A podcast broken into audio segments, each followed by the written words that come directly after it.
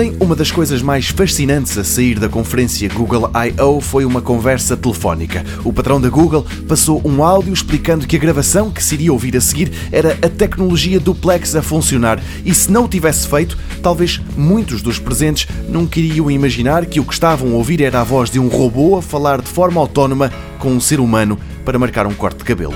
Diz o Engadget, e com razão, que o teste Turing pode muito bem ter sido batido. O som começa com o telefone a tocar. Do outro lado, uma funcionária do salão de beleza atende sem saber que ia falar com uma máquina. Quem responde é um robô. A voz engana. As hesitações e os trejeitos de linguagem fazem com que tudo soe natural. Hi, I'm calling to book a women's haircut for a client. Um, I'm looking for something on May 3rd. A máquina quer marcar um corte de cabelo para o dia 3. A funcionária do salão de beleza diz que vai ver se dá. Enquanto espera, o robô dá-lhe a resposta mais humana do mundo. Uhum. Sure, give me one second. Mm-hmm.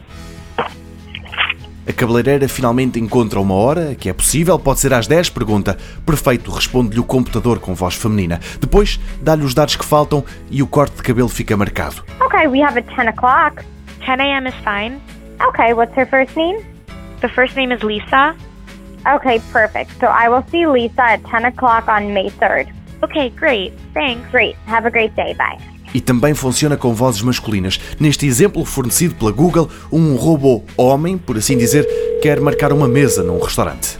See how may I help you? Hi, um, I'd like to reserve a table for Wednesday the 7th. For seven people? Um, it's for four people. Esta tecnologia duplex que a Google apresentou ontem significa na prática que a sua inteligência artificial, pelo menos em situações específicas, já consegue interpretar e falar com seres humanos sem que nós nos consigamos aperceber de que do outro lado está uma máquina. E é isto que leva muita gente a interrogar-se se os computadores não acabaram de passar com distinção o teste de Turing. Nos anos 50, o matemático inglês propôs que para se avaliar a capacidade de uma máquina em exibir comportamentos inteligentes, bastaria uma conversa e que nela o ser humano fosse incapaz de perceber que estava a falar com uma máquina.